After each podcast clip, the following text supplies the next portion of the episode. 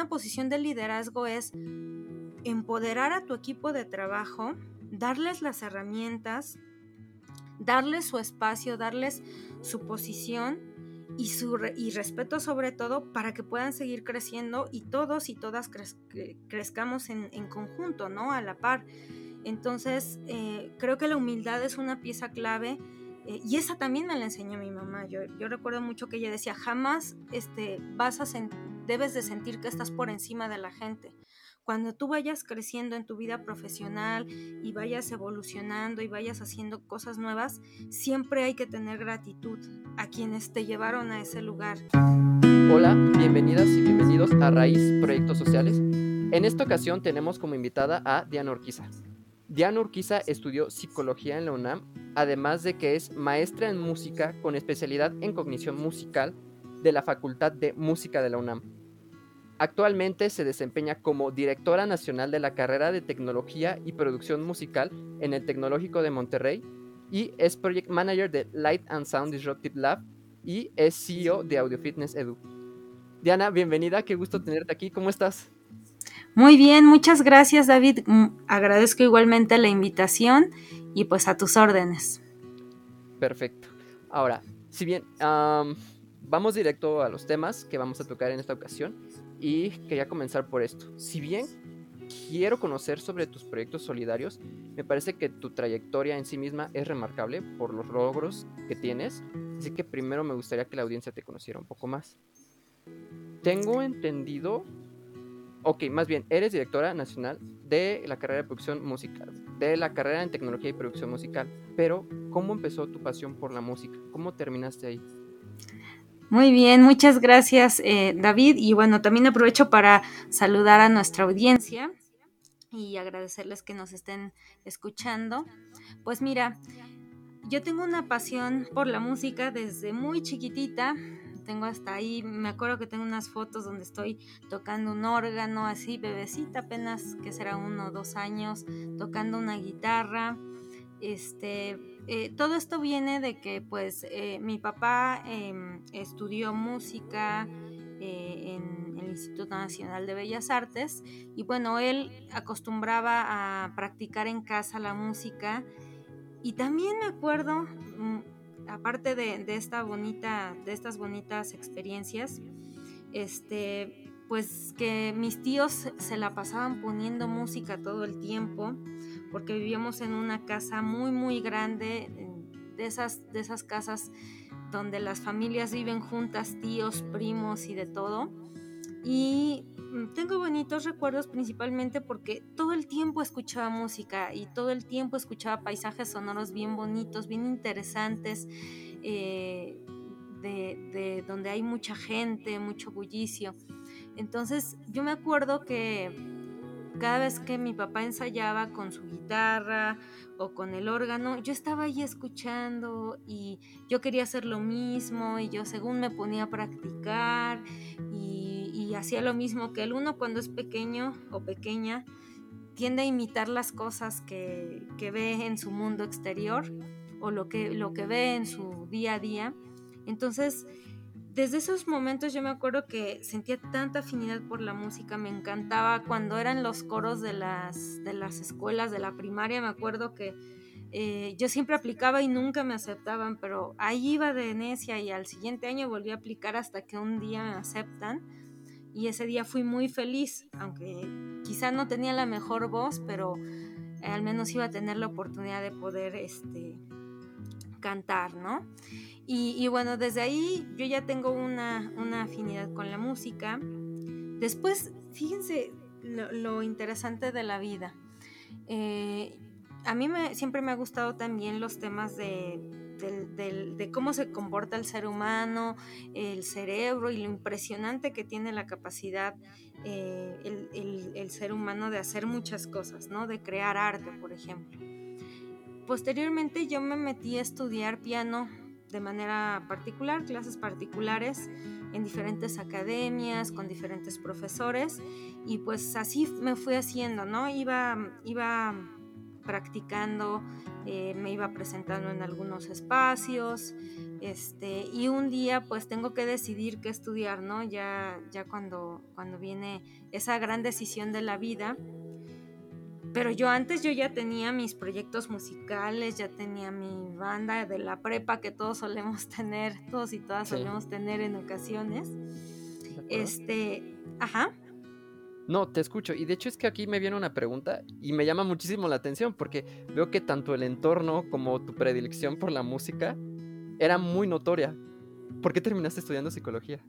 Ah, justo ahí va. Perfecto, te escucho, te Eh, escucho. bueno, a mí me gustaba mucho em, la música y la ejercía todos los días de mi vida, ya con mis proyectos de por sí, pero también me asombraba mucho la capacidad del ser humano y, de y todo cómo percibimos las cosas, cómo nos comportamos. Eso también me apasionaba mucho. Era una mm, lectora ferviente, así diario tenía que estar leyendo este, y leía sobre el comportamiento del ser humano y leía sobre los grandes escritores y demás. Entonces llega un punto donde yo tengo que decidir qué estudiar Ajá. y yo, yo me acuerdo que lo platicaba mucho con mi mamá. Yo le decía, es que me gustaría meterme a estudiar música formalmente, pero también me gusta la psicología. Y me decía, bueno, tienes que evaluar, ¿no?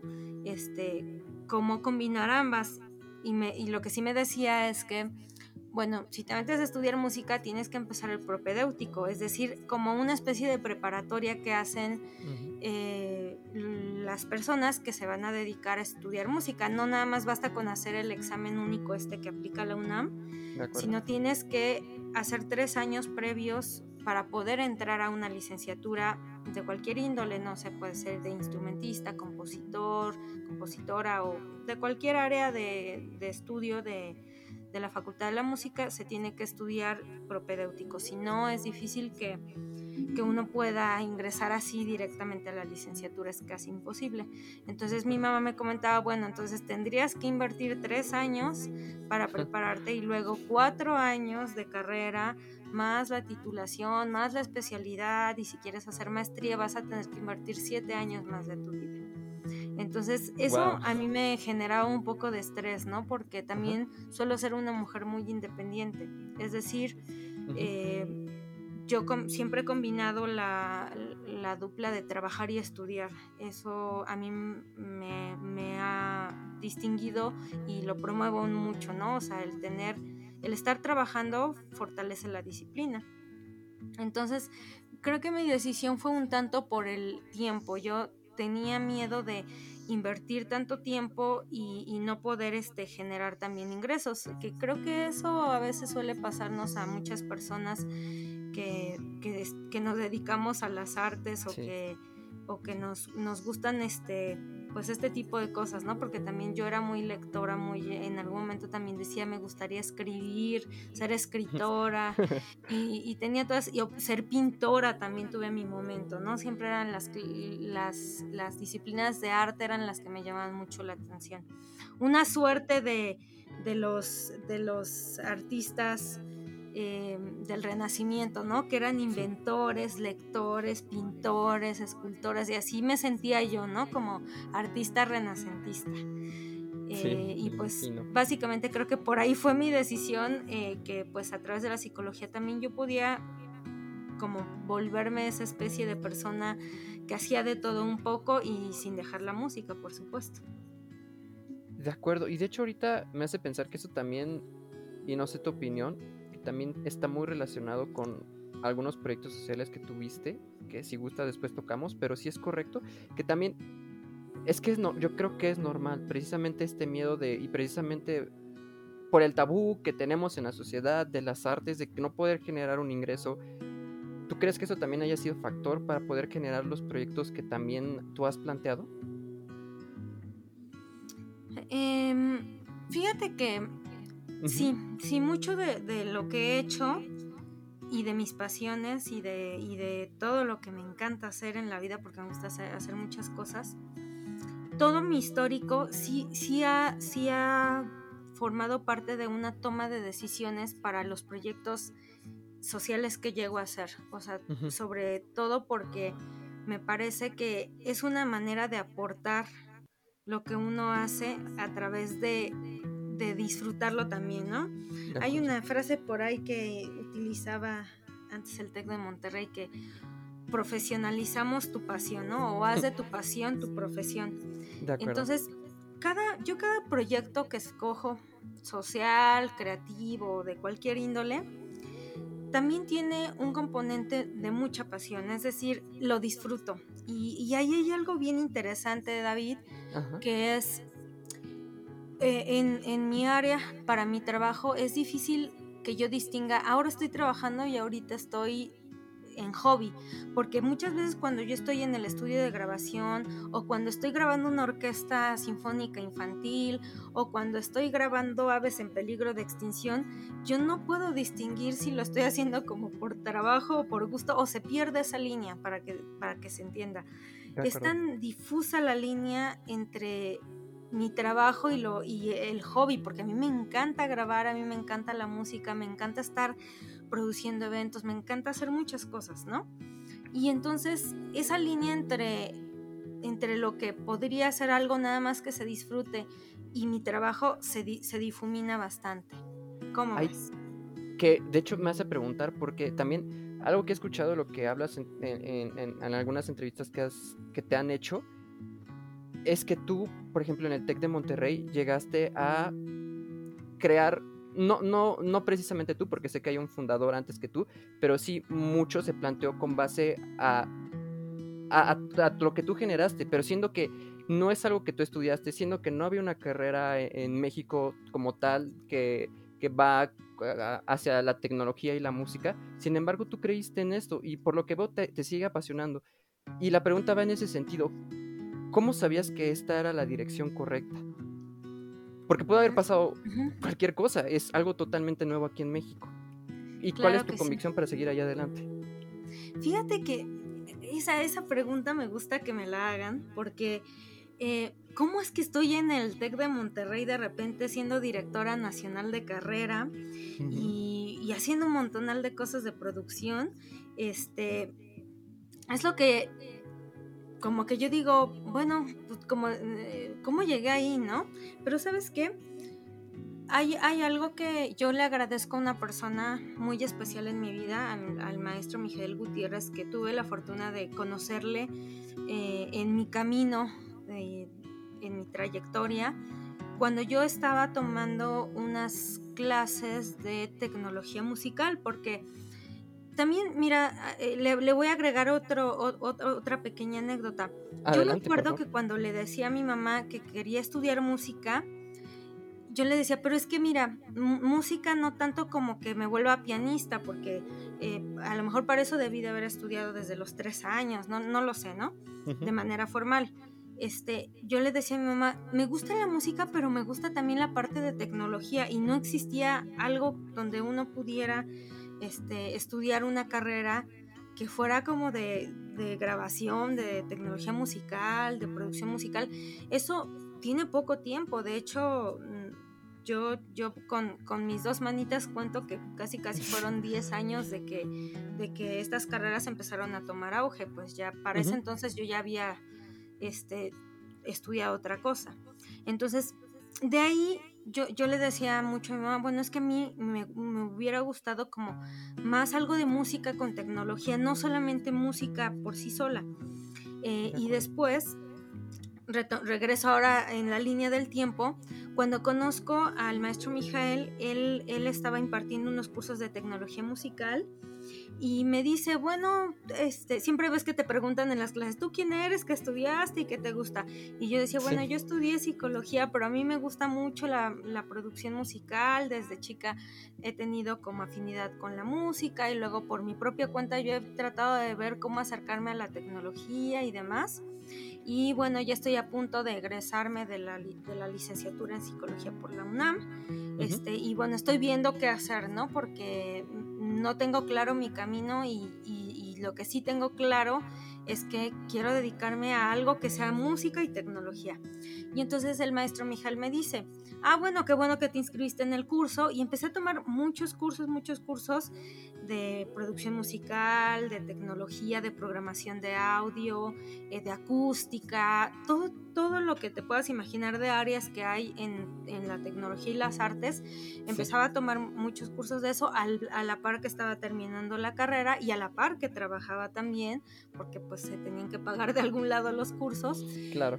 Y el maestro Miguel me dice, oye, mira, acaban de abrir una maestría en la facultad de la UNAM de música y, hay unas áreas que a lo mejor pueden ser afines a lo que tú buscas. Está la de tecnología musical y está la de cognición musical. Y yo decía, bueno, es que eh, uno sabe cómo luchar sus batallas, ¿no? Yo le comentaba, bueno, si me meto a la tecnología musical, quizá me pidan que tenga una ingeniería o a lo mejor que sí tenga como la licenciatura en música. Yo creo que tengo más oportunidad de entrar en la de cognición musical porque se relaciona con mi, con mi licenciatura en psicología. Y entonces mm, nos planteamos todo esto, él, fue mi tutor durante mucho tiempo eh, para poder ingresar al, posgrado de la UNAM en música. Y yo me acuerdo que como ya estaba en, los últimos semestres de la carrera de licenciatura, pues tenía que hacer una tesis. En la UNAM sí necesitas hacer una tesis para poderte graduar. Y recuerdo que seleccioné el tema de música y emociones. Y esa tesis me permitió poder entrar al posgrado porque me dijeron, ah, bueno, a ver, una psicóloga, ¿cómo va a entrar una psicóloga a un posgrado de, música? Y les digo, bueno, miren, hice esta tesis de música y emociones y mi proyecto de, de, maestría, el que quiero plantear porque te piden un anteproyecto para entrar, tiene que ver con la misma tesis y le vamos a sumar expresividad en la música. Y entonces tuve una buena ejecución, este, eh, me acuerdo que me hicieron un examen de conocimientos generales de música muy básico, que pasé sin ningún problema. Tuve que estudiar, por supuesto. Ah, ok, ok, ok. Tuve que estudiar. Eh, y eh, este examen pues era como de 100 reactivos, ¿no? De 100 preguntas. y, y, era historia de la música, términos básicos, armonía, este, eh, melodía, además, ¿no? O sea, me preguntan muchas cosas, pero claro, yo, yo estaba mentalizada que tenía que entrar y me preparé muchísimo y dediqué muchas horas de mi vida, de mi tiempo para poder entrar y preparar el anteproyecto. Ahora, eh, si me lo permites. Claro. Y seguramente, porque en la audiencia puede haber alguna persona que le interese este tema, me llama la atención que tú supiste hacer la combinación entre tu pasión y la carrera que ya tenías. Y me hablas de que ya tenías la estrategia para poder entrar en una maestría que es diferente a tu carrera. ¿Cómo supiste esto? Y bueno, si pudieras profundizar eh, eh, en por qué crees que sí te. ¿Por qué crees que sí te aceptaron en esta carrera, aunque tú tenías otro background? O sea que sé que ahorita ya lo estás platicando, es acerca de tu tesis, pero sí me gustaría que que alguien que no estudió música pudiera entender claramente más o menos qué tendría que hacer para poder entrar en una carrera distinta, o más bien una maestría distinta a su carrera. Claro, eh, yo creo que eso es bien importante. Mira, antes era como más complicado, este, porque no estaba como muy de moda esto de la multidisciplina como que siento que antes era difícil que, dijeras, oye, vienes de la carrera de psicología, vienes de, otra carrera que no tiene que ver con la música. Pero, ¿sabes dónde, dónde uno puede posicionarse de la mejor manera? Es en las entrevistas.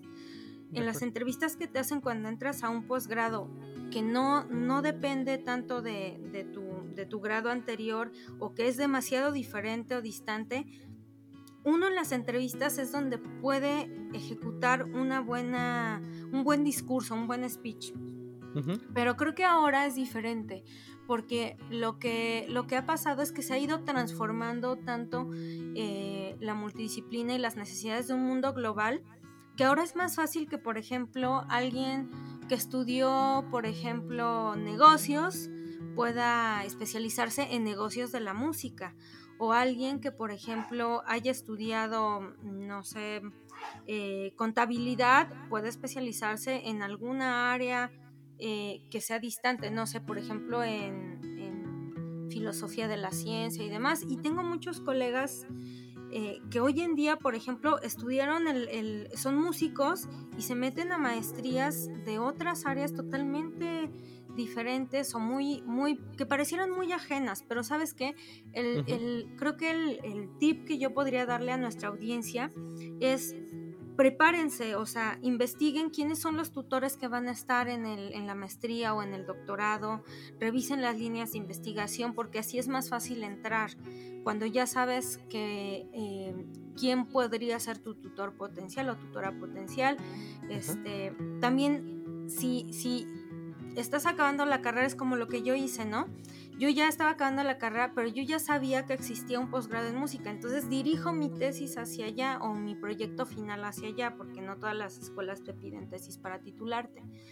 Eh, yo creo que la, clave es investigar bien de qué va el programa de, posgrado, maestría, y cómo vas a cerrar o cómo vas a salir de tu licenciatura o de tu ingeniería para pasar a otro punto. Se, da muy, e, eso se da ya ahora de manera muy natural. Hay eh, estudiantes, por ejemplo, de, que estudian en, el TEC eh, la ingeniería o la licenciatura en producción musical, que saltan a, otro, a otras áreas, que es el marketing, por ejemplo, se especializan en marketing. Y entonces el consejo es, cuando vayas de salida, ve, realizando proyectos que se relacionen con lo que vas a ir a estudiar en una maestría. Creo que por ahí va. De hecho, también hay algo que me llama la atención y es que por lo que hemos platicado, lo que me has contado, constantemente tú estás leyendo, eh, preparándote, insistiendo. Y sí, a mí me da mucha curiosidad saber si eso es algo que a ti te inculcaron desde tu hogar o las personas con las que te rodeas. Porque tienes esta pasión por siempre estar constantemente preparándote? Sí, de hecho, mira, por ahí dicen que hay que rodearse de gente que que te ayude a, seguirte fortaleciendo y, rodearte de personas que, te complementen en cierta manera y, te, te, dejen algo bueno. Y yo creo que eso, eso ha sido una pieza clave también en, mi desarrollo como profesionista, eh, que me he rodeado de personas que siempre me están enseñando algo nuevo o de las cuales puedo aprender algo nuevo. Y desde que yo me acuerdo, mis, mis papás son, mi papá y mi mamá son profesores, profesoras de, pues, eh, de oficio, ¿no? Ellos, eh, ellos dos estudiaron para dar clases también. Entonces, imagínate crecer en un entorno donde ves que están preparando clases todo el tiempo tus papás y que dejan las enciclopedias, porque pues a mí me tocaron las enciclopedias de papelito, las que pesaban un montón, este, y yo me acuerdo que todo el tiempo veía libros y me encantaba ver mucho los libros de arte, los de historia del arte. Había muchas enciclopedias en mi casa de historia del arte y era como ver un cómic a lo mejor para los niños de ahora, ¿no? Porque yo le, eh, o sea, cambiaba la página y decía, qué bonito, qué bonito se ve esta pintura y, también mucha de la cultura prehispánica y, le cambiaba la hojita. Y luego me acuerdo que mi mamá tenía unas enciclopedias de pedagogía y allí iba y las estaba viendo y yo decía, ¿de qué será esto? Y me ponía a leer fragmentitos. Y bueno, ya cuando uno crece, va a la secundaria, yo me acuerdo que me apasionaba un montonal cuando nos dejaban leer los libros, estos clásicos que siempre te dejan en la prepa, Metamorfosis, Batallas en el Desierto, este, Cien años de soledad, y, y yo me acuerdo, te lo juro que tanto me, el, libro que tanto me, dejó impactada fue este de 100 años de soledad de Gabriel García Márquez, que me lo eché como que en cuatro días así sin dormir y luego decía, bueno, ya me voy a dormir. Estaba bien clavada, así como ahora nos clavamos en las series de Netflix. Yo estaba así leyendo ese libro y yo ya lo quería acabar porque quería saber qué pasaba, ¿no? Y yo creo que eso, eso fue como clave. El tener papás que eran pues profesores, son, bueno, son profesores. Este, el que después me rodeaba de amigos y amigas que eh, tenían mucha pasión por leer y que te recomendaban libros y, y, este, y bueno, estar en un entorno universitario pues siempre sugiere que vas a estar leyendo artículos. Yo me acuerdo que en la UNAM eran diario lecturas y lecturas y lecturas, en el posgrado, en la maestría era echarse libros, artículos, ya, ya no leía a lo mejor novelas este, o cuentos y demás, pero sí leía artículos de divulgación científica o artículos de investigación científica. y ha sido un quehacer, o sea, creo que el mismo entorno de la universidad te lleva a estar leyendo constantemente. Ahora, ¿crees que, que, que es que veo, y para mí es evidente, ¿no? Que siempre ha sido parte de ti estar rodeada de gente que cultiva el conocimiento. ahora que ya estás unos años, bueno, unos años adelante de esa experiencia en la que, por ejemplo, estabas en primaria, eh, ¿sí crees que haya tenido algún impacto toda esa preparación para poder, por ejemplo, ahorita, ¿crees que haya influido para que ahorita o facilitado las cosas para que seas, por ejemplo, la directora nacional de la carrera? ¿Y, a qué nivel crees que haya impactado que hayas estado en, ese tipo de ambiente? No, pues muchísimo. Eh, mm, a veces empiezo yo mis clases de que diciéndoles a los y las estudiantes que, por ejemplo, yo siempre pienso en mi interior que, que hay cosas que pensamos que son imposibles, pero algo que pienso todos los días es que podemos convertir lo imposible en posible. Y va a costar mucho trabajo y vas a fallar muchas veces, pero si no lo haces, pues nunca vas a saber si en verdad esa, había esa posibilidad, ¿no? De, hacer eh, el cambio, ejecutar o transformar algo. Entonces, si tengo algo, es que soy un poco necia con las cosas, soy un poco aferrada. Y si me dicen no, quiero saber por qué no. Y si me vuelven a decir que no, te propongo una alternativa. Y si me volteas a ver y dices, bueno, puede que sí, entonces a mí ya me diste la esperanza. Eh, ahora con estos temas se ha puesto muy de moda el, y no, no nada más por ser moda, sino por una necesidad, el tema de pues los puestos directivos que, que suelen tomar las mujeres y, y, que se tiene que equilibrar. La verdad es que eh, durante todo mi desarrollo profesional, eh, académico, estudiantil, eh, siempre he sido de esas personas que buscan el sí, porque el no ya lo tenemos desde hace mucho tiempo. no suelo quejarme de que pues por ser mujer no me dan las cosas, porque porque mis protestas son a través de acciones. Es decir, yo no, no me voy a, no, no, no suelo acudir a manifestaciones, pero tampoco las condeno ni me parecen eh, equívocas, al contrario, creo que qué bueno que haya gente que se manifieste, pero también habemos gente que nos manifestamos de otras maneras y es... Eh, ah, dices que en la industria de la música no hay mujeres. Mira, aquí estoy yo y yo estoy grabando un concierto y yo estoy cargando una bocina y este y también estoy este grabando en un estudio y me tocó ser directora de carrera primero de un campus y luego me volví directora nacional porque hice un montonal de proyectos. Yo creo que en la institución que ahora me acobija el TEC de Monterrey a la que le tengo mucha gratitud, respeta la meritocracia, ¿no? Que lo que haces se va reflejando en cómo vas avanzando en tus posiciones y en posiciones estratégicas sobre todo que, te ayudan a cambiar o a modificar el rumbo de las cosas. Entonces, sí, todo el entorno, a la pregunta concreta, el entorno eh, eh, que me ha tocado afortunadamente vivir, este, ha permitido también que me desarrolle a estos niveles. Y David, quizá tú digas, bueno, y entonces las mujeres que no han tenido esa misma fortuna que tú o, o las personas, y sin hablar de algún género en específico, que no tienen ese entorno, pues entonces están condenadas a no hacerlo. No, porque pues al final nosotros, nosotros y nosotras decidimos qué rumbo le queremos dar a nuestra vida y cómo queremos modificar las cosas porque para mí no, no, para mí las cosas tampoco han sido fáciles, ¿no? Yo a los 14 años decidí que me tenía que salir de mi casa y trabajar. O sea, wow. eso ¿Y por qué fue eso?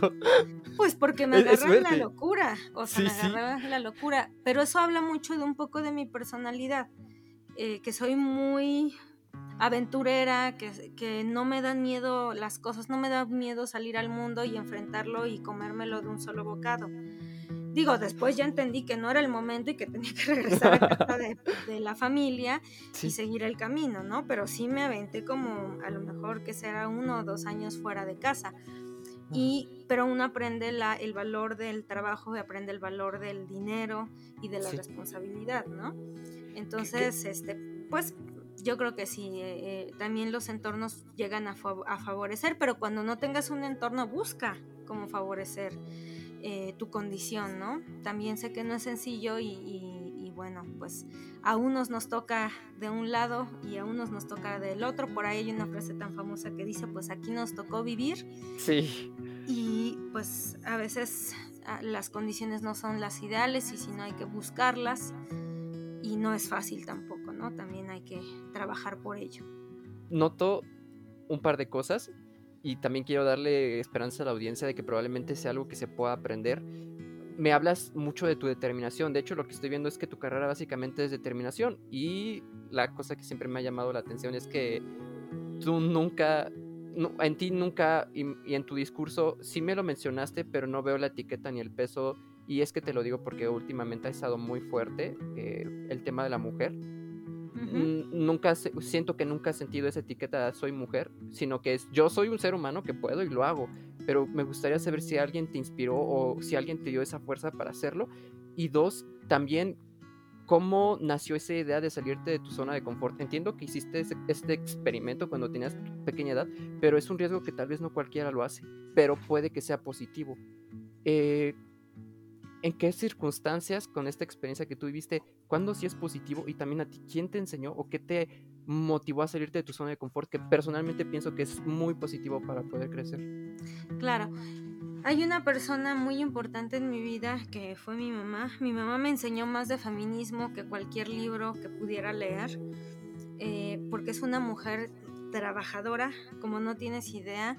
Este, eh, ella sigue trabajando, no se quiere jubilar todavía, digo, creo que está en su derecho de hacerlo porque tiene la energía y las ganas. Este, ella es profesora desde que tenía creo que 22 años. Este, y ya, ya, va a llegar a los 40 años de servicio a la, a la Secretaría de Educación Pública y yo le aprendí mucho, mucho a ella. Ella jamás ha dejado de trabajar, aunque se siente enferma, este, yo, le, yo, yo me acuerdo que decía, híjole, me siento cansada, enferma, iba y se presentaba a trabajar, tenía como este sentido de responsabilidad en todo momento, ¿no? Entonces, a ella le debo también todo lo que tengo porque, y, este, este, este feminismo que es muy, muy de, eh, de hacer, ¿no? O sea, demostrar con, con tus habilidades que sí se puede, que una mujer puede hacer muchas cosas entonces, mi mamá es el mejor ejemplo de feminismo que yo pueda tener en mi vida.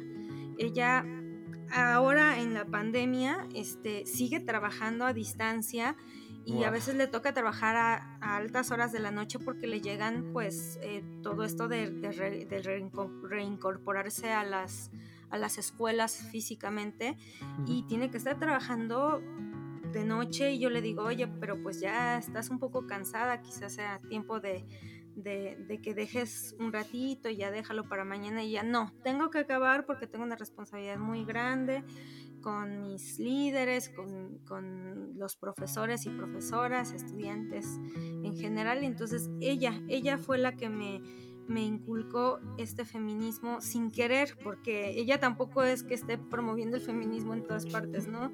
Sino lo hace, lo hace, dice, sí se puede, las mujeres sí podemos hacerlo. mi mamá también ocupa ahorita un puesto eh, directivo en la Secretaría de Educación Pública, pero de ahí viene, de ahí viene toda la magia de, de estos modelos que tienes a veces así cerquita. Y me parece muy mágico, la verdad, y personalmente todavía me iría con tu mamá a preguntarle cómo es que sacó esta pasión porque es poco común. Y yo lo noto porque es que tú eres así, tú siempre estás movida, estás activa, estás en mil cosas. Y ahora quisiera explorar la otra perspectiva. ¿Alguna vez alguien, alguna de tus alumnas, alumnos, ha visto esto en ti? Y, normalmente tus alumnos, ¿qué te preguntan cuando te preguntan consejos? Quisiera saber eh, qué, qué esencia captan en ti precisamente esto y, justo lo que, lo que te platico. Eh, eh, como está el tema un poco eh, pues en boca de todos y todas y estamos como muy sensibles las mujeres con, con, los temas que van surgiendo poco a poco, los famosos conceptos del techo de cristal, que está ahí algo que nos impide subir. Pero yo lo que les he transmitido a mis estudiantes, en especial a las chicas, que en algún momento hayan sentido esto es que mucha seguridad, porque yo les contaba, miren, vamos a grabar a un, a un recinto, a una sala de conciertos. Y no importa si eres hombre o mujer, hay un encargado o encargada del recinto y te va a decir, bueno, ¿y tú quién eres, no? Porque vienes a mi sala a grabar. Entonces yo les digo, siempre tienen que llegar con mucho respeto y seguridad a donde vayan, porque eso están estudiando. Y entonces les digo, quiero que observen lo que yo voy a hacer en esta sala, ¿no? Y recuerdo cuando llegué a una sala de conciertos, buenas tardes, ingeniero, sé que usted es el encargado de esta sala, venimos a colaborar con ustedes eh, para poder hacer una grabación y entregársela a tal instancia de la Secretaría de Cultura, etcétera. Y, pues de entrada la gente se saca de onda, ¿no? Como diciendo, ya está porque está aquí y quién le dio permiso y demás, ¿no?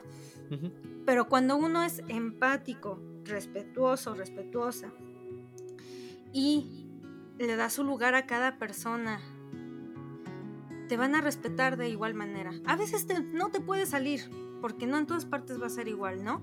Pero yo les digo, seguridad chicas ante todo, ustedes lleguen bien firmes, seguras de lo que saben, de su trabajo, de lo que tienen que hacer, y lo demás va a empezar a fluir. Ustedes lleguen muy amables siempre a donde vayan. No lleguen pensando, ay, me van a discriminar por ser mujer. No, eso no lo... Si pensamos eh, eh, en eso, ya estamos asumiendo que nos van a tratar así. Puede que sí, puede que no.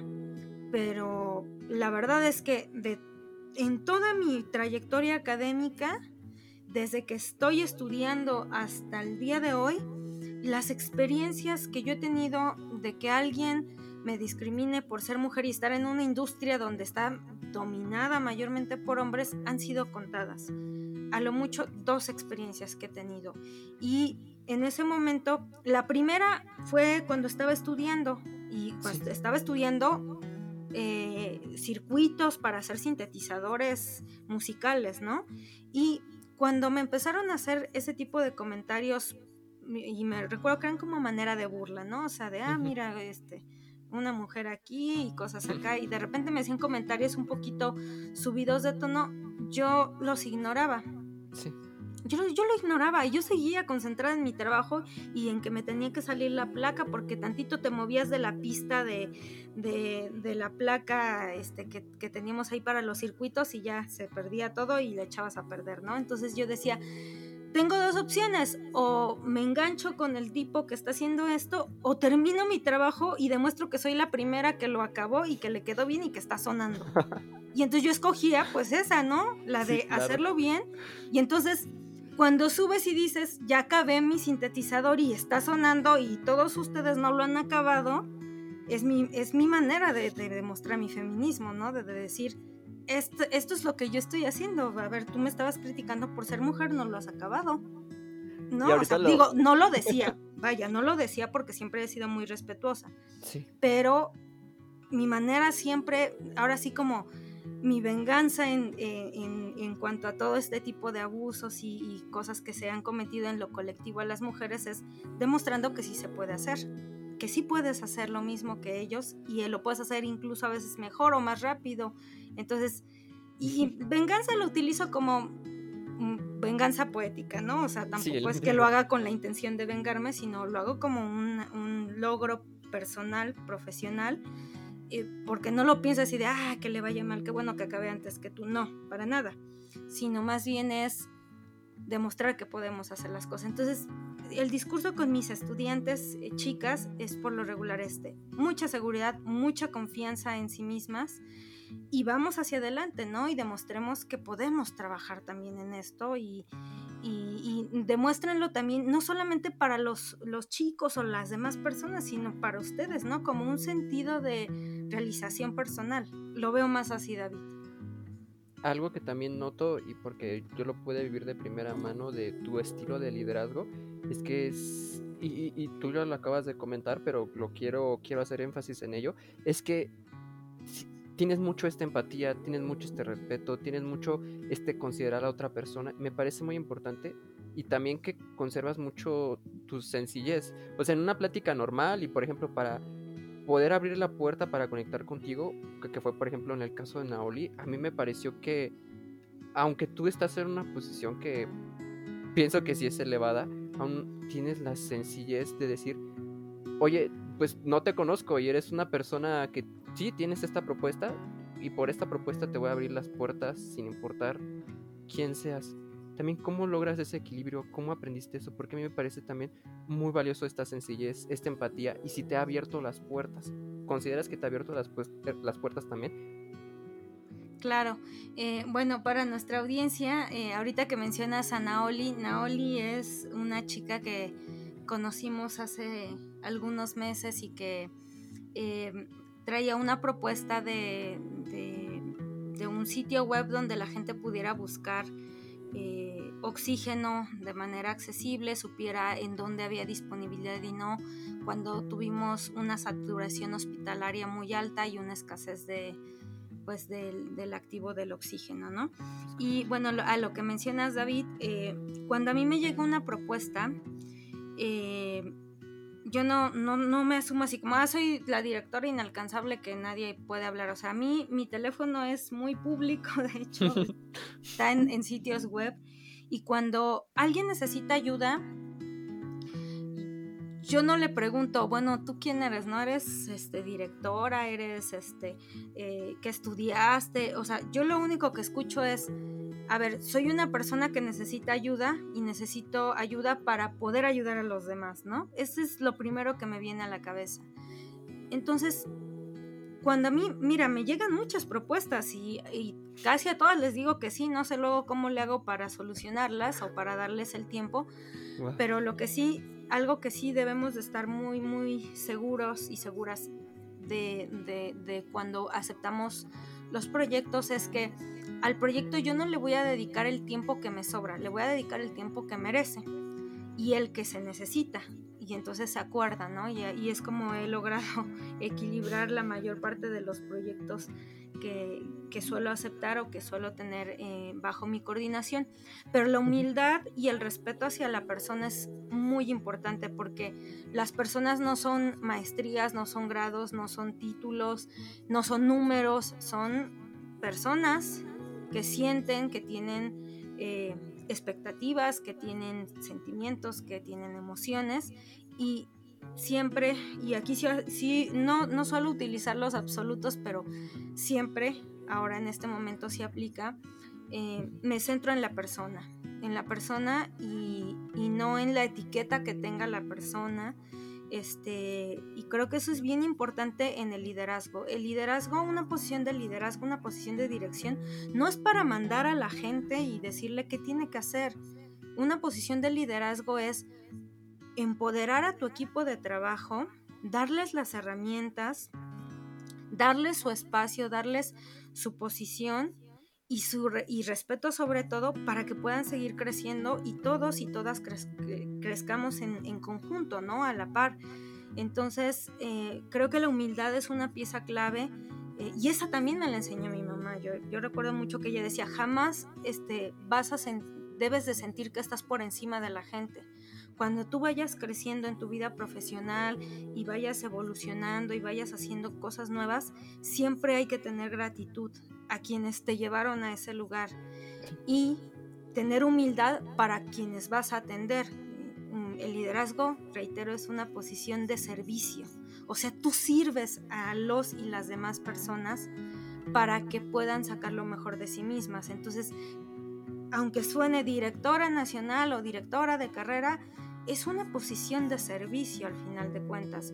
Y ese es el liderazgo que hay que promover, no el liderazgo de yo soy el jefe y tú haces lo que quieras, ¿no? Eso jamás.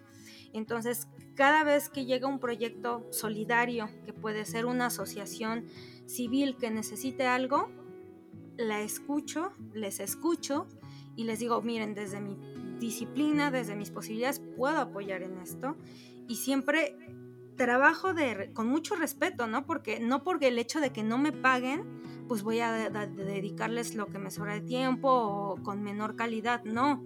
se cuida el proyecto que se acepte o que me llegue para que les ayude con, algún emprendimiento o alguna asociación civil o alguna eh, ONG, lo, lo, que nos llegue, y se les trata con el mismo respeto que si alguien te pagara o no te pagara, ¿no? O sea, aquí todos y todas somos iguales. Esa es como mi perspectiva. De hecho, me parece muy valioso y que bien que estás tocando el tema, me parece apropiado, porque increíblemente tienes una formación increíble y hasta ahorita oh, no he encontrado pistas para decir, ah, por aquí nació la chispa de esta Diana por participar en estos proyectos que son sociales. Ahí, ¿cómo nace tu interés? ¿Por qué apoyas? Y también, pues, que vayas mencionando en qué proyectos ahorita estás colaborando o has colaborado. Claro, mira, como te comentaba, em, tampoco mi vida ha sido que, todo el tiempo haya tenido felicidad y todo, todo haya sido momentos este, gratos. Creo que como en todos y todas hemos, hemos pasado altos y bajos y, hay que irlos enfrentando. Pero sabes qué? Cuando me piden una semblanza, yo siempre pongo mi mi misión en la vida o mi misión en, eh, o me apropié de esta misión es profesionalizar la industria del espectáculo y la música en México. Esa es mi misión y eso es lo que le da sentido a mi vida hoy. La estamos profesionalizando, ¿no? Porque lleva poquito, lleva 10 años, es muy poco, es una carrera joven. Entonces, em, a lo que voy es que para poder profesionalizar la industria, el espectáculo y la música, no basta solamente con estar en las trincheras de una universidad, sino tienes que salir al mundo que está allá, hasta allá afuera no, y está fuera de la universidad y que también necesita apoyo, porque no todos tienen oportunidad de asistir a, una universidad pública o privada, no sin poner ninguna etiqueta. No, no todos y todas tienen esa oportunidad. Y hay asociaciones que apoyan por ejemplo, la Orquesta Sinfónica Infantil de Nezahualcóyotl. Es una AC que necesita mucho apoyo en cuestiones tecnológicas y de infraestructura, porque ellos y, ellas, la asociación como tal, vive de las donaciones, vive de los concursos que aplican para que tengan recursos y demás. Entonces, si desde mi perspectiva y desde mis posibilidades está impulsar la niñez mexicana, en especial del Estado de México, para, esta orquesta sinfónica, lo vamos a hacer cuantas veces sea necesario. Entonces, tenemos un, proyecto solidario, servicio social, donde estudiantes, y lo sensibilizamos y la sensibilizamos a nuestro cuerpo estudiantil para que también noten que afuera hay carencias y afuera hay necesidades que la vida no se resume a lo bien o mal que me puede ir en la universidad. Tenemos que pagar una hipoteca social. Tenemos que regresarle a la sociedad lo que nosotros recibimos en la universidad, sea privada o, pública, eso no importa. Si me permites la interrupción, ¿cómo, ¿cómo sensibilizas en este caso al cuerpo estudiantil de la realidad que hay afuera de la universidad? los exponemos totalmente, les, mostramos la realidad que viven. Este, agarramos y decimos, ahora que fue pandemia, antes, antes lo hacíamos de diferente manera. Eh, antes de la pandemia, te voy a poner un ejemplo de cómo sensibilizamos a nuestros y nuestras estudiantes. De acuerdo. Teníamos un proyecto muy en conjunto, teníamos que montar una ópera y teníamos por un lado a la orquesta de la Escuela Superior de Música y estaba la Orquesta Sinfónica Infantil y a, lo que le hacía falta a la Orquesta Sinfónica Infantil era tener más relación con la tecnología porque todos y todas tenemos y la, el derecho y el acceso a la educación y también a la educación en materia de la tecnología y de lo digital. Eh, e incluso es un objetivo de, de desarrollo sustentable del, de la ONU, ¿no? Es parte de nuestro trabajo lo que tenemos que hacer. Entonces, em, yo les decía a los chicos y a las chicas, vamos a ir a Nezahualcóyotl. Quiero que lo conozcan, quiero que se metan a sus calles, quiero que se metan a la escuela de los niños y las niñas de la Orquesta Sinfónica Infantil. Y tú te metes, bueno, ahora ya, eh, em, fíjate para que veas cómo hemos evolucionado en, eso. La primera vez que fuimos al centro cultural donde los niños y las niñas estudiaban música. Eh, el maestro Alexis, em, no recuerdo bien su apellido en este momento, em, el maestro de la orquesta, quien dirige, mm, nos invitó a, conocer el recinto y tenían techos de lámina, ¿no? De esa laminita no sé cómo se llame, pero que tiene sus surquitos, eh, donde se guarda mucho el calor, un edificio un poco modesto, este, y pues eh, improvisaban como podían las, la, tecnología, el acceso a la tecnología ahí. Entonces les dije, quiero que vayan y vean cómo toman clases ellos y ellas, los niños y las niñas de Nezahualcóyotl. Y cuando regresen me platican. Yo esa vez no, no acudí al recinto, pero iban acompañados y acompañadas de otro profesor. Y cuando regresan me dicen, maestra, nos preocupa mucho, queremos hacer algo por la orquesta. Este, porque pues las condiciones en donde toman clases no son las ideales, no son como las, eh, las que quisiéramos que ellos, ellos y ellas tuvieran, ¿no? Entonces les digo, bueno, pues tenemos que hacer algo para, para cambiar esa situación ahora que los incorporamos al proyecto de la ópera van a tener exposición nacional, o sea, los van a ver en todas partes, incluso internacional, ¿no? Porque eh, universidades de otros países voltearon a ver lo que hacíamos con los niños y las niñas de Nezahualcóyotl. Y lo primero que vamos a hacer, yo les dije, bueno, los vamos a traer a los niños, niñas de Nezahualcóyotl aquí al TEC de Monterrey. Y les vamos a poner las computadoras y les van a enseñar a utilizar tablets y control de, sonidos a través de la tablet con la computadora. Quiero que les eduquen en cuestión de tecnologías. Y entonces todos y todas bien contentos, mis alumnos, alumnas, se trajeron a los niños y a las niñas y les empezaron a dar clases de tecnologías, de computación. Y entonces ni siquiera uno tiene que hacer una reestructuración con el discurso, con que llegues y veas cómo son las situaciones en las que están viviendo tu mente inmediatamente cambia el, canal y dices, tengo que ayudar aquí, porque no me estoy, yo no, no, sabía que existía esto, no sabía que tenían esas condiciones. Ahora la, la, Orquesta Sinfónica Infantil tiene una sede muy bonita, un edificio muy arregladito, tienen mucho apoyo de no solamente de, de nosotros como TEC de Monterrey, sino de otras instituciones con las cuales este, pues hemos tenido contacto directo o indirectamente a través desde el 2019 al 2021 hay un cambio enorme de la orquesta.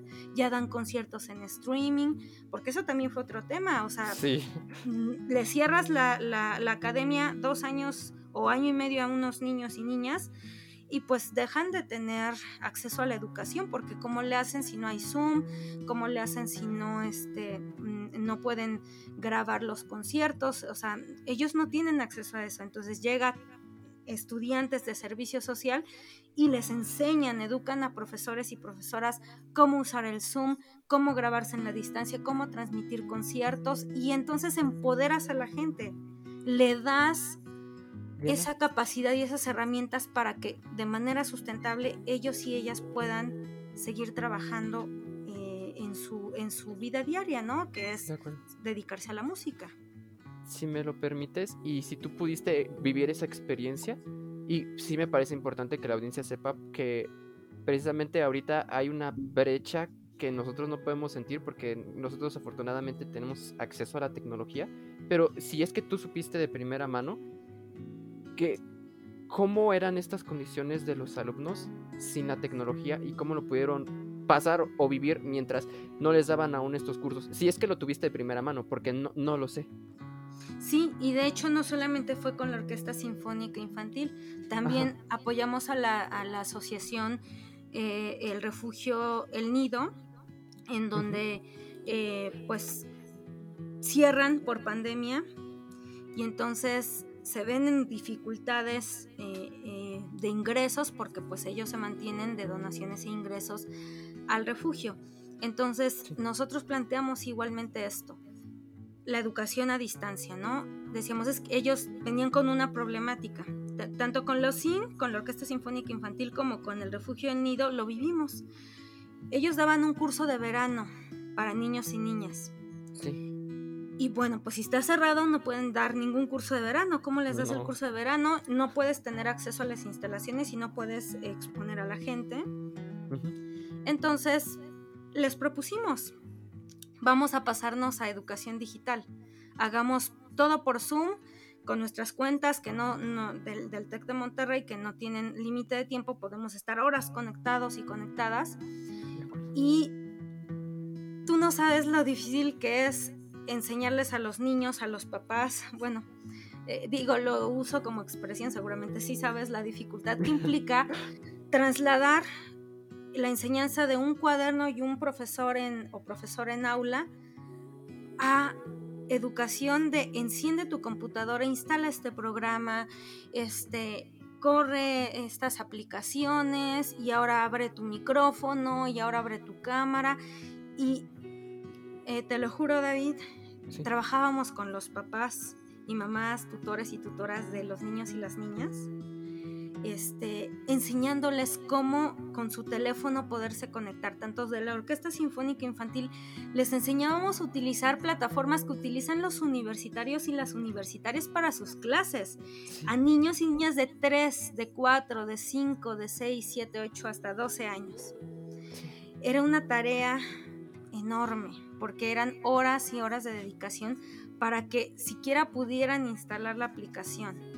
Y a veces no se tenía la infraestructura, ¿no? Eh, es, es, lo que te quería preguntar. O sea, todos, absolutamente todos los niños contaban con el equipo o llegó a suceder que no? Mm, llegó a suceder que no, pero la ventaja de la tecnología hoy es que es móvil y si no tienes computadora, al menos un papá tenía o una mamá tenía su teléfono este, habilitado para poder hacer las, experiencias que se pueden tomar en una computadora.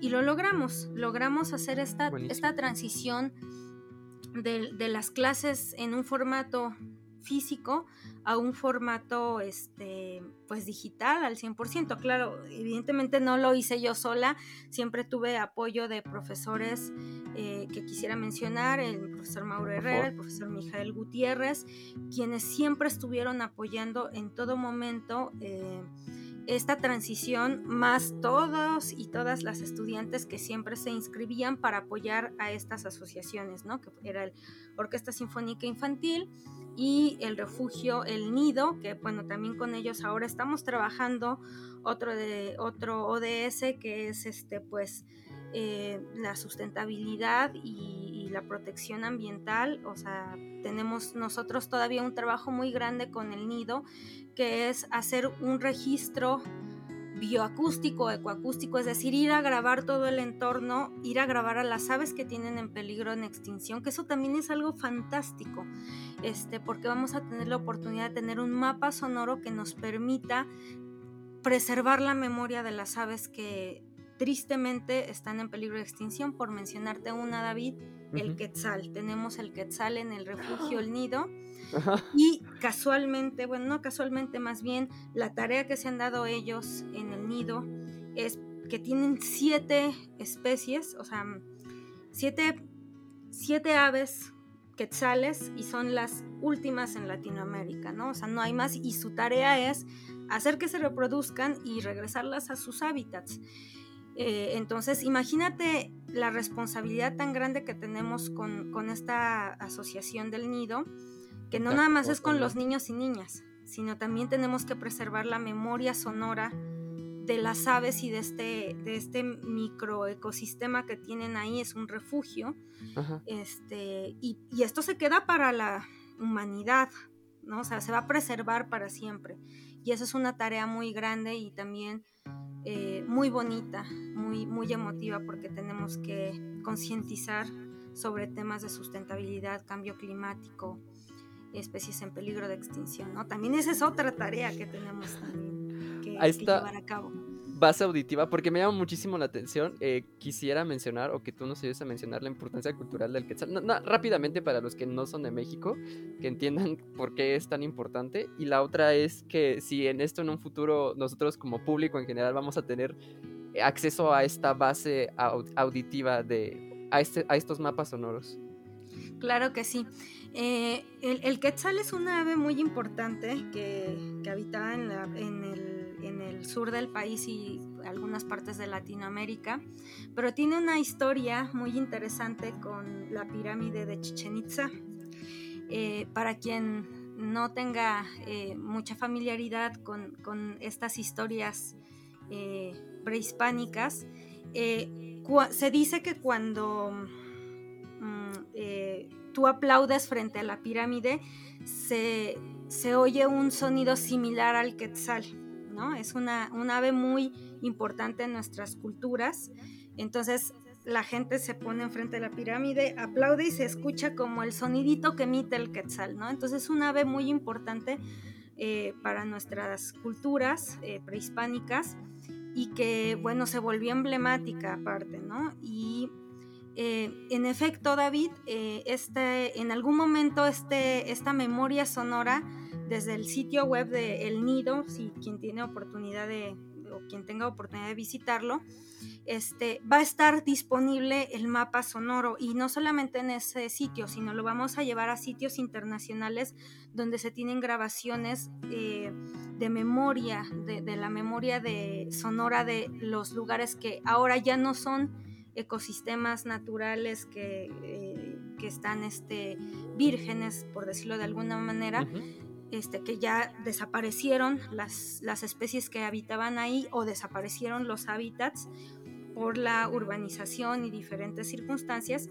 van a estar también estas memorias sonoras alojadas en sitios eh, de fonotecas y de, y de, acervos internacionales de ecosistemas eh, se dice que hace poco hubo una, extinción masiva de muchas especies y bueno, ahí se van guardando las memorias sonoras, pero sí tendrán acceso, eh, eh, puedan, van a poder escuchar este mapa sonoro en la página de El Nido AC para cuando pues tengan oportunidad. Nosotros estaremos avisando en redes sociales y demás Por cuando ya se tenga esta, esta grabación. Entonces hay que seguirlos y ah, al mismo tiempo pues apoyarles, hago aprovecho el comercial que en medida de que podamos donar aunque sea una cantidad mínima siempre será una gran ayuda para estas asociaciones. Y de hecho me parece perfecto y maravilloso porque hace poco estaba escuchando que están tratando de recuperar cantos de los nativos americanos, que es una escuela como Stanford, y lo hacen con su tecnología y sus recursos. Si ustedes que están en México, están trabajando con una asociación que seguramente no son los mismos recursos con los que te está contando Stanford, ustedes lo están logrando y me parece asombroso porque además es una riqueza cultural que va más allá de la historia nacional, sino e, es una especie animal, ¿sabes? Tiene mucho valor y ahora eso me hace preguntarme, eh, ¿tú cómo sabes, y ya esta es de, de las últimas preguntas de esta sección, cómo sabes que estás logrando el cambio que estás buscando con las asociaciones? ¿Cómo lo mides? Claro, pues mira, muy sencillo. Este, eh, por ejemplo, eh, con la Orquesta Sinfónica Infantil es donde más lo hemos notado, donde más medible puede ser. Este, los niños y niñas y los profesores y profesoras ya pueden transmitir ellos solo sin necesidad de nosotros. ¿Sabes? Eso es un logro increíble. También eh, muchas veces nosotros apoyamos a la Orquesta Sinfónica Infantil en redactar eh, las solicitudes para tener acceso a recursos, porque eh, para eso hay que hacer justificaciones, hay que explicar contextos y demás. Y lo que hemos encontrado es que cada vez más la Orquesta Sinfónica Infantil va recibiendo esos recursos, ¿no? Va bajando más recursos que los que recibía en el 2019. Eh, y es gracias a que llevan las evidencias de lo que han hecho, los conciertos eh, en línea, los eh, famosos streamings que, transmitimos de sus ejecuciones con producción, este, tienen cortinillas, conductores y conductoras, entonces vamos viendo cómo va subiendo la calidad y ellos solitos y solitas ya empiezan a hacer sustentable su propio trabajo. Cuando tú alcanzas a ver que una asociación deja de pedirte tanta ayuda o solicitarte apoyo como lo hacía al inicio, sabes que estás haciendo las cosas bien porque se está volviendo sustentable. Lo están haciendo ya ellos y ellas por su propia cuenta. Este, y también en una muy medible es cómo eh, cambiaron de sede, ¿no? la, Orquesta Sinfónica Infantil, de un espacio que solo contaba con láminas y se veía con muchas áreas que podrían mejorarse a un espacio que ya es un centro cultural. Entonces te das cuenta que ahí el cambio está impactando, es donde más lo, podemos notar. Ya, ya están en un centro que incluso ah, eh, pintaron pantalla verde para que pudieran hacer transmisiones con más producción. Este, tienen este, incluso sus mamparas para que tengan protección y sana distancia. Este, vas viendo eh, los resultados, eh, tanto cualitativos como cuantitativos, de una evolución. Cuando empezamos a trabajar con la orquesta fue en el 2019. Al 2021 hay un cambio drástico en cómo se están, eh, cómo están trabajando al día de hoy. Increíble en el nido, por ejemplo, eh, lo que nos ha frenado un poquito es la pandemia de no poder ir a grabar, pero tenemos esto planeado desde el 2019, pero empezamos a hacer cursos digitales, ahora vamos a habilitarles redes sociales, el, famoso TikTok, que ahora está tomando mucha fuerza, estamos generando animaciones, eh, producción audiovisual, le vamos a entrar a un documental ahí también con, con el nido para hacer conciencia de del cambio climático y de las afectaciones que estamos haciendo para las especies que habitan en nuestro planeta, ¿no? Entonces, eh, con, el nido tenemos menos tiempo, pero ya estamos este, eh, estableciendo un plan de trabajo muy fuerte. Hay 50 personas, estudiantes, eh, que están ya trabajando en diferentes áreas para el nido, ¿no? Entonces, se mide, hay, hay, hay formas de medirlo, tenemos incluso encuestas que, que se van eh, haciendo semestre por semestre o periodo por periodo,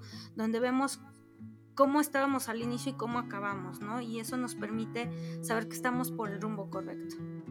Y sabes, eso es importante para los que empiecen a realizar proyectos sociales, ir midiendo un avance para saber si estamos caminando en los pasos correctos. Por eso te agradezco mucho que me hayas contestado esto, porque ¿cómo sabemos que efectivamente nuestro esfuerzo está rindiendo algún fruto si no vemos un cambio o si no logramos medirlo correctamente? Por eso, muchísimas gracias. Y también algo muy bonito que veo es que es como si fuera una familia y se están acompañando. Y ahí veo que está la magia de tu constancia, porque tu constancia, tu fuerza de voluntad, siento que es lo que hace que salga esto adelante tan rápido, pero también con el tiempo y sostenido. Y entonces, eso es maravilloso. Muchísimas gracias. Estoy seguro que a alguien eh, le va a servir para poderlo inspirar y tomar los pasos adecuados para hacer sus proyectos. Ahora vamos a, vamos a saltar a otra sección que son un poquito de preguntas más informales para conocerte un poquito más personalmente, cómo piensas, cómo sientes, qué te gusta y si estás lista, comenzamos. Ok, primera pregunta. Eh, son preguntas abiertas, no hay correcto ni incorrecto, lo que tú sientas. Y la pregunta es, uno, ¿cuál es la mejor inversión o compra que has hecho en tu vida? Mi educación. Educación, de acuerdo. Eh, la siguiente. ¿Qué libro, película, documental nos recomendarías que te haya marcado mucho? Bueno, ya lo había mencionado hace ratito, pero 100 años de soledad se me hace magnífico. Es te, habla de las interacciones del ser humano, las interacciones familiares, te habla del amor, te habla de la constancia, te habla de la magia, te habla de... Es una lección de vida. E, ese libro es una lección de vida y marcó mucho eh, todo lo que hago a cada momento y siempre recuerdo algún pasaje de ese libro cuando me pasa algo en la vida. Entonces 100 años de soledad es maravilloso, para mí es uno de los mejores libros que, he leído y que aparte pues marcó mi vida, ¿no? Eh, de manera muy importante. Hay otro libro que, que, te vas a sorprender y que vas a decir, pero nada tiene nada que ver. No lo sé. Este, se llama Silogismos de Amargura de Emil Cioran. Es que es un libro que es depresivo en todos los sentidos porque son silogismos de amargura. Pero es, hasta cierto punto una, e, es una polarización de lo más bajo que puede caer el ser humano, ¿no? Y entonces tú lo estás leyendo y dices, qué tristeza, ¿no? Pero lo cierras y dices, la vida es diferente, no tiene por qué ser así. Entonces, eh, ese es uno de los, de los libros que también considero que son muy importantes. Y hay otro de, eh, de Saramago, me parece que es, espérame, es esta de Ensayo de la ceguera. Sí, sí, sí, sí, muy bueno. Ensayo de la ceguera. También nos habla mucho de las relaciones de poder, de las relaciones de poder que están implícitas en, en nuestras vidas todo el tiempo y, y es maravillosa la narrativa con la que puedes entender cómo se puede comportar la sociedad en tiempos de crisis, ahora que está muy ad hoc esto que nos pasó del COVID-19, cómo nos comportamos en momentos de crisis. Y, y, muy, muy, muy acertada esta pregunta porque me permite eh, hablar un poquito del, del, tema de emprendimiento, ¿no? Sí. Este, en tiempos de crisis, ¿cómo nos podemos comportar? O sea, yo le podría haber dicho a la orquesta sinfónica, este, pues no se puede hacer nada, ¿no? O sea, no, no hay manera de tener conciertos. Y también le pude haber dicho al nido, pues, pues ni modo, no vas a tener tu curso de verano o no hay manera de que entre donaciones. Pero en tiempos de crisis hay, hay momentos en los que creo que hasta es eh, más fácil emprender porque te ves presionado o presionada por la situación. Eh, y, también, eh, David, aprovecho para decir que justo mi empresa, mi empresa, la empresa que fundamos, ya tenemos, este, ¿qué será? La fundamos en, el, en el 2020, me parece. Fue en tiempos de confinamiento, cuando no podíamos salir, cuando todo estaba en crisis, cuando había una recesión eh, un, económica, o sea, todo estaba parado. Fue cuando pude fundar una empresa. Antes no había podido. Y es porque en ese momento había necesidades inmediatas de mucha gente eh, que necesitaba soluciones tecnológicas para su, su, vida. Claro, nosotros nos enfocamos más a las artes, pero imagínate fundar una empresa en tiempos de crisis, cuando hay una pandemia, cuando hay una recesión económica, es algo bien extraño pero es difícil de creer, pero se, se, puede hacer, ¿no? Y entonces creo que yo una recomendación que doy a la audiencia es que no hay edad para el emprendimiento, no hay condición para el emprendimiento. El emprendimiento puede ser desde que yo quiera vender chicles hasta que tenga una empresa que se sostenga solita sin que yo tenga que estar ahí revisando que todo esté bien, ¿no? Y el emprendimiento es una carrera más de resistencia que de tiempo porque hay que resistir y hay que aguantar los investimientos que nos, que nos tiene la vida todo, todo momento, ¿no? O sea, el, emprendimiento no es sencillo, pero no es que sea de imposible acceso para la gente. Se puede y hay que asesorarse y hay que tener constancia. Lo que me parece maravilloso es que, pues, tu historia, tú eres un vivo ejemplo de estas palabras que tú estás pronunciando. Y me gusta porque eres muy coherente con lo que nos estás platicando, con tu perspectiva, con lo que estás haciendo. Y eso me parece me parece increíble. Hay muchas lecciones muy positivas, solo, o sea, en todo lo que llevamos del episodio, pero en esta parte hay mucho, mucho, mucho que extraer, así que pongan atención. Y voy a pasar a la siguiente pregunta. ¿Qué cosa absurda o inusual te gusta hacer, comprar, ver, que no sea usual, vaya? qué cosa absurda. Mira. tengo mis, tengo mis cosas muy absurdas de comprar, pero este. A veces creo que no debe de ser. No, no debe de considerarse absurdo, pero a veces sí lo pienso así. Eh, me van a matar aquí la audiencia, pero soy muy propensa a comprar maquillaje y yo siento que no lo necesito. Pero te voy a explicar, hay un trasfondo en esto. Sí, claro, claro, claro. Lo artístico, el hecho de, mira, ayer estaba justo grabando unas historias en Instagram y, yo me preguntaba a mí misma, pero ¿por qué me maquillo con esa teatralidad y así los ojos, no? Porque nunca en mi vida me había maquillado tan recargado de los ojos y luego caí en cuenta que en realidad yo lo estaba haciendo porque no puedo sonreírle a la gente porque traigo un cubrebocas.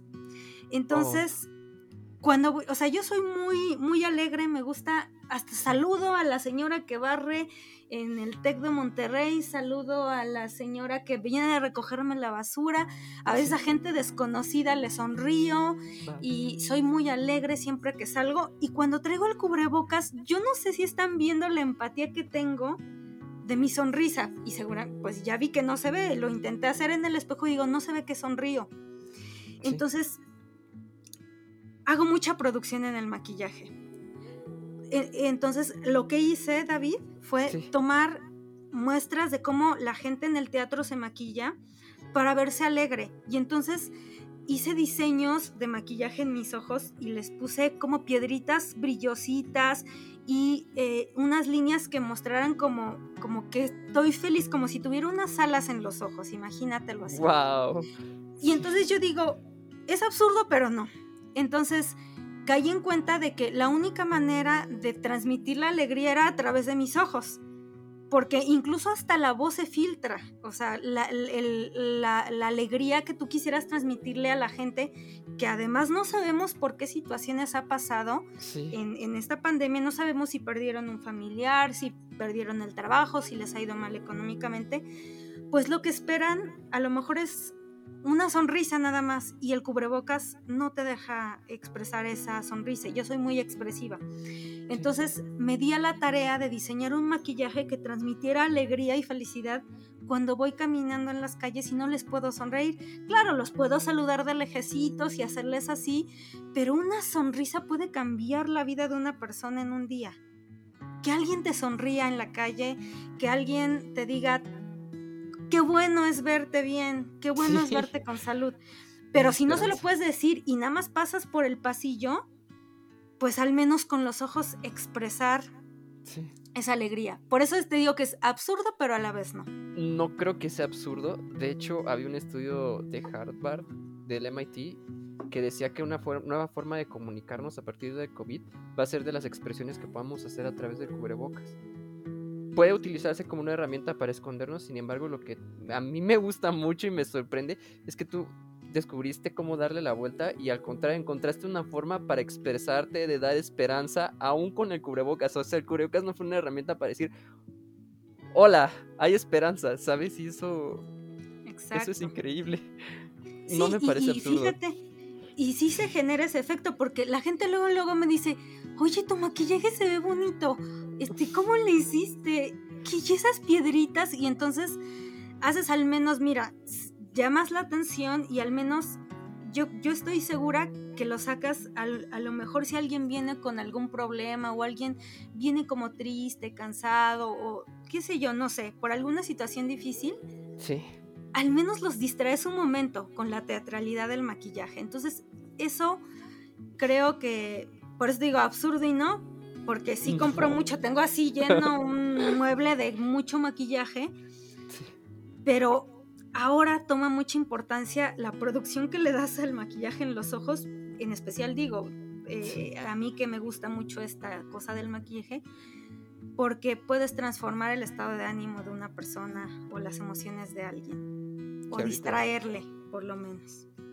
Que ahorita es muy importante porque la pandemia no, espero que no, pero probablemente no solo sea una repercusión en la parte de la salud física, sino también la parte de la salud emocional. Qué bonito que es. No, claro que sí. sí. Sí, afecta en las emociones, por supuesto. La siguiente pregunta es, ¿quién es tu mayor mentor o maestra de quien más hayas aprendido? Que creo que ya sé la respuesta, pero...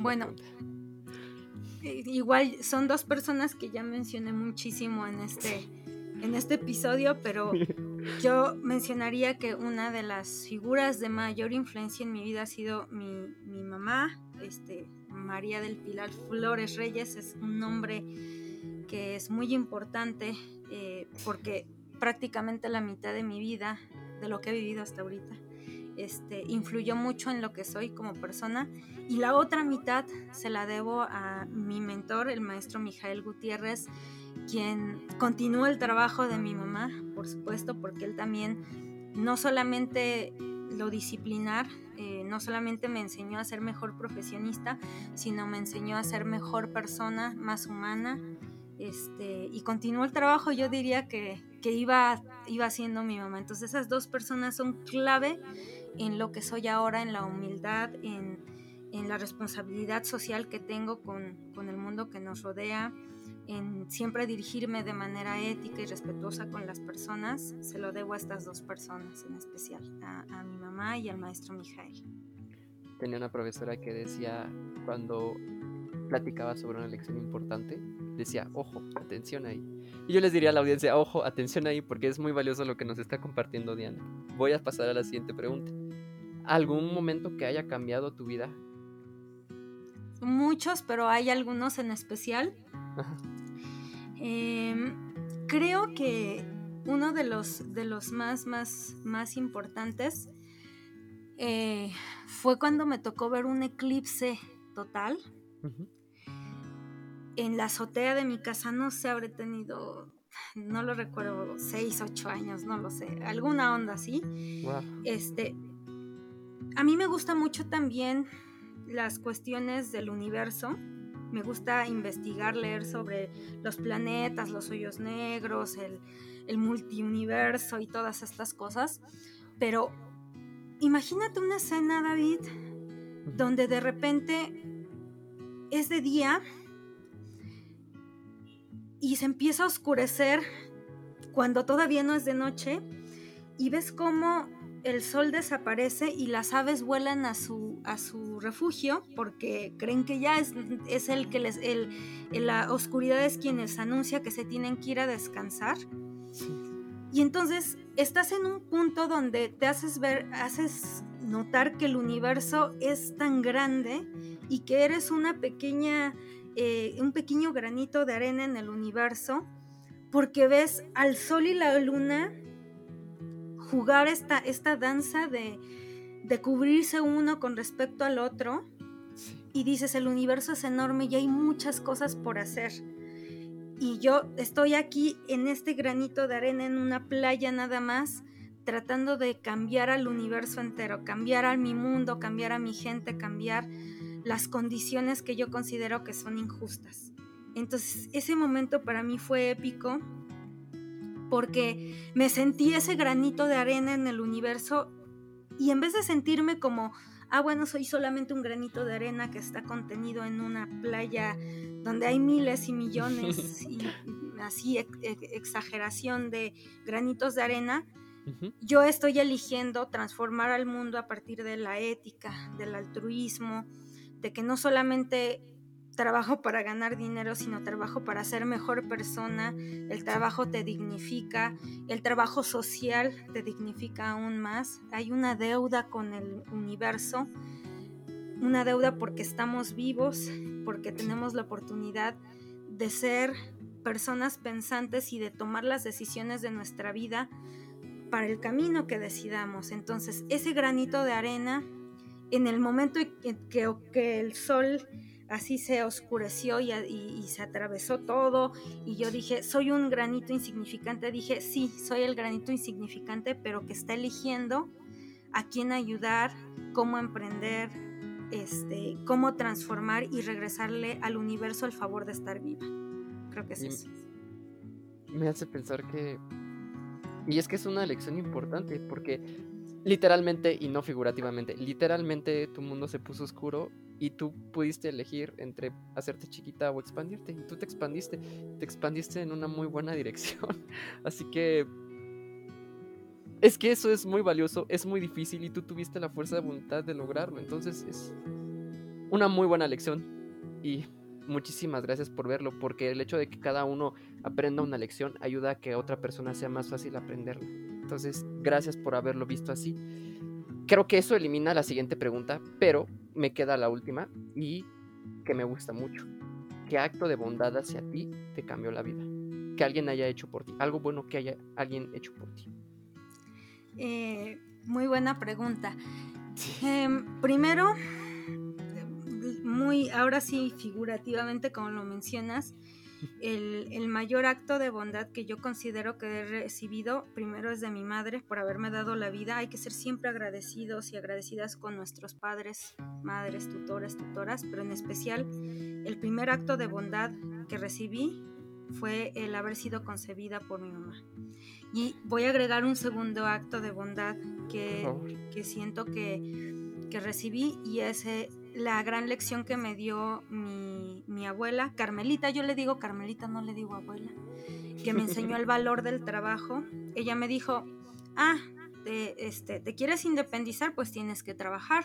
Entonces yo te voy a enseñar cómo se trabaja y, y aprendí a ser eh, pintura para edificios grandes y que no se deterioraran con, me acuerdo que eran con nopales, lo mezclaban, aprendí a poner ladrillos, a hacer la mezcla del cemento, a este, martillar camas para que no se descuadraran y me pusieron a hacer las labores que no te imaginas que uno puede hacer en la vida y ese acto de bondad de enseñarme el valor del trabajo se lo agradezco a mi abuela Carmelita, que ella sigue trabajando todavía. De hecho, hoy tuve una llamada con ella y me dice, ay, mijita, me agarraste trabajando.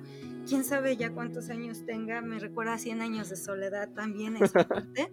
No, la señora, no sé, mi abuelita, no sé cuántos años tenga, pero ella sigue trabajando y todos los días de su vida se levanta a trabajar y a cuidar su negocio y, atenderlo y está atendiendo a sus inquilinos porque ya tiene edificios que renta y la ves y es una persona que no se ve que tenga o sea, tú dirías, no, a lo mejor no tiene dinero para comprarse ropa, pero no, ella elige estar así porque está chambeando, porque está ahí en la talacha, ¿no? Entonces, ese segundo acto de bondad se lo agradezco a ella porque me enseñó el valor del trabajo y el tercer valor, el perdón, el tercer este acto de bondad que alguien haya hecho por mí, lo hizo Mijael al enseñarme el valor de la toma de decisiones de, porque él me, ayudó, destinó tiempo de su vida sin que yo se lo remunerara para ayudarme a tomar el rumbo que tengo ahora, a, entrar en la maestría.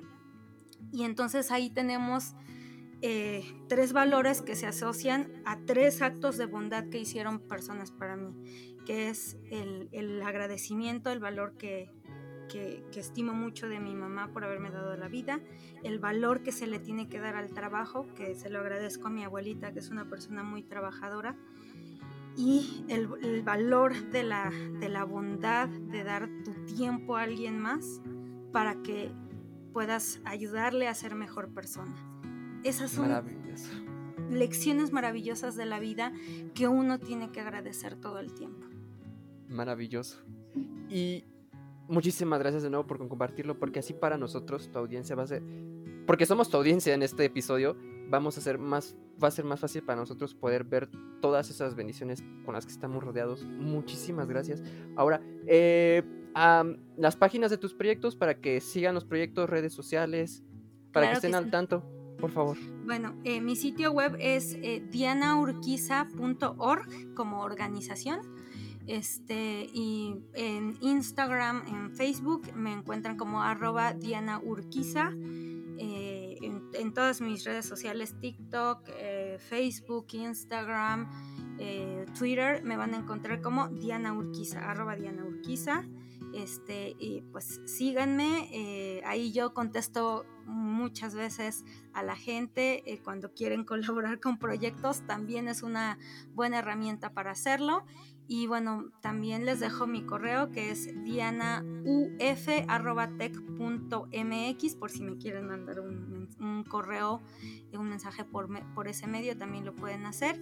Y pues eh, David, también te agradezco mucho esta invitación, espero que estas vivencias sirvan a nuestra audiencia, eh, sean inspiradoras también en algún momento para cuando sientan que las cosas no van bien y también repensar cómo concebimos el mundo allá afuera. Claro que sí, porque cada vez más gente nos escucha, porque hay gente que hace la diferencia como tú. Así que muchísimas gracias por estar aquí y recuerden, eh, para toda nuestra audiencia, que si les gusta este episodio, compártanlo y para que sí podamos llegar a más gente, inspirar más gente y para que juntos podamos sembrar un mundo mejor. Muchísimas gracias y muchísimas gracias, Diana por estar Al presente contrario, con nosotros. Gracias a la audiencia, gracias David por esta invitación. Y aquí terminamos el episodio. Muchas gracias por acompañarnos. Recuerda que si te gustó, compártelo o habla de él, aunque sea con una persona que la o le pueda inspirar para que sembremos un mundo mejor. Los esperamos para la próxima.